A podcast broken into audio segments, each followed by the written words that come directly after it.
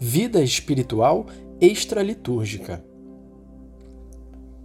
A participação na Sagrada Liturgia não esgota, todavia, a vida espiritual. O cristão, chamado a rezar em comum, deve entrar também no seu quarto para rezar a sós ao Pai. Segundo ensina o apóstolo, deve rezar sem cessar. E o mesmo apóstolo nos ensina a trazer sempre no nosso corpo os sofrimentos da morte de Jesus, para que a sua vida se revele na nossa carne mortal.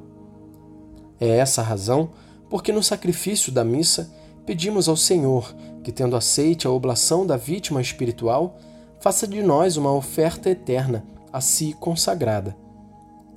São muito de recomendar os exercícios piedosos do povo cristão, desde que estejam em conformidade com as leis e as normas da Igreja, especialmente quando se fazem por mandato da Sé Apostólica.